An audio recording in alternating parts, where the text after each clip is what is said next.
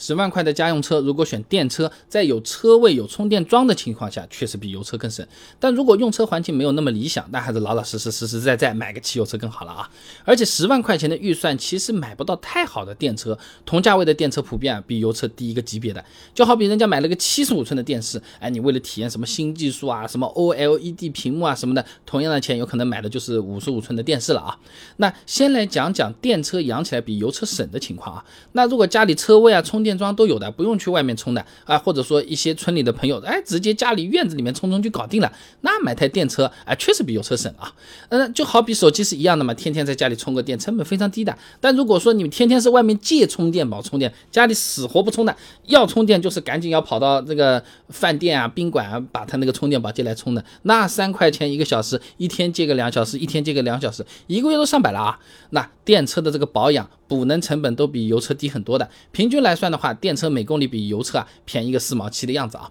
那么现在十万价位的电车基本上没什么补贴了啊，所以电车油车的指导价呢差不多，保险价格也是接近的啊。那保养和开起来的成本，之前我视频也是有讲过的啊。十万块钱左右的车子，六万公里纯燃油的保养总费用呢四千五百六十九块钱，纯电动车呢九百八十三块钱，那算下来呢每公里电车要便宜个六分钱的样子啊。然后呢，电车每公里充电成本呢在一毛。毛二的样子啊，那油车每公里成本的话那，五毛三的样子啊，全部一算，你看这五毛三六分钱减去一毛二，哎，就是电车每公里省下来的成本四毛七啊。那算到这里啊，电车还是比较有优势的，呃，但既然是使用成本，那自然你要考虑到保值率的，因为折旧它也是钱的，对不对？你不能小钱看大钱不看。那如果算上保值率，电车每年的行驶里程要达到一定的数量，才能真正的比油车更省啊。那中国汽车流通协会联合金灯菇发布了一个二零二。一年十月，中国汽车保值率报告上面有个数据啊，三年车龄的电动车平均保值率呢？百分之三十九点六，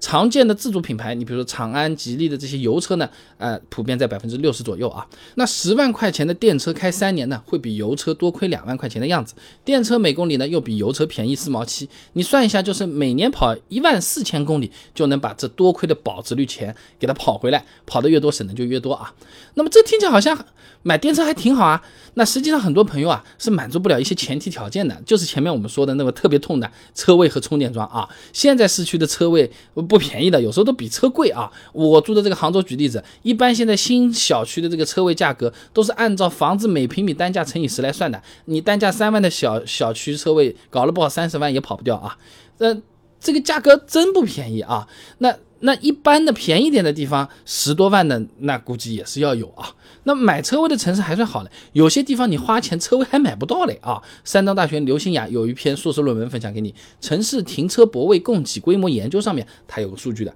目前呢，我国大城市小汽车与停车位的平均比例呢是一比零点八，中小城市呢是一比零点五。也就是说啊，有百分之二十到百分之五十的朋友连停车位都找不到，更不要说是自己的车位了啊！那如果平常要开出去，你用公用充电桩，哎，这电车的这个成本就没有刚才算的那么低了啊！那国家电网啊、特来电这些 A P P 啊，上面去看了一下，一度电呢是一块五毛九，那把这个成本加上去呢，电车每公里的开销就三毛二了。这么算的话呢，每公里比油车便宜两毛七。那如果还想把卖车时候亏的两万块钱补回来的话，一年要开两万四千六百公里以上。啊，这其实算是比较高的里程数了啊。那当然了，前面还没算充电时间的停车的开销、排队充电、等待充电的时间成本，这些情况要么影响心情，要么影响钱包，对吧？那另一个情况呢，就是如果经常跑高速，电动车的使用成本会高一点的。哎，电车跑高速的电耗特别高，和油是反的啊。油车你跑高速反而是呃省车还省油啊。那这就好比是两个不同项目的运动员嘛，一个是长跑运动员，一个是短跑运动员啊，但是各有优势，情况也不同的嘛啊。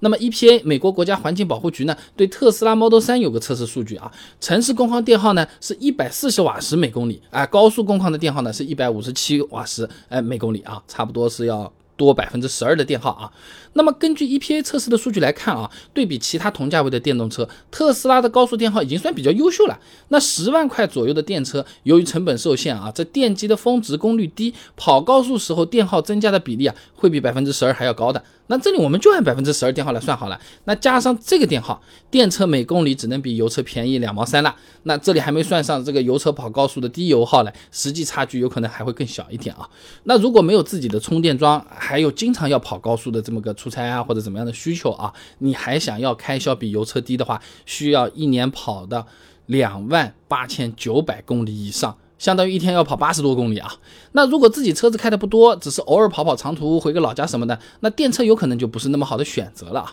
那总的来讲，如果我们自己家里有车位、有充电桩，日常通勤也在市区内，哎，电车确实有可能是更经济的选择啊。那如果没有这个条件，买油车真的是不差的啊。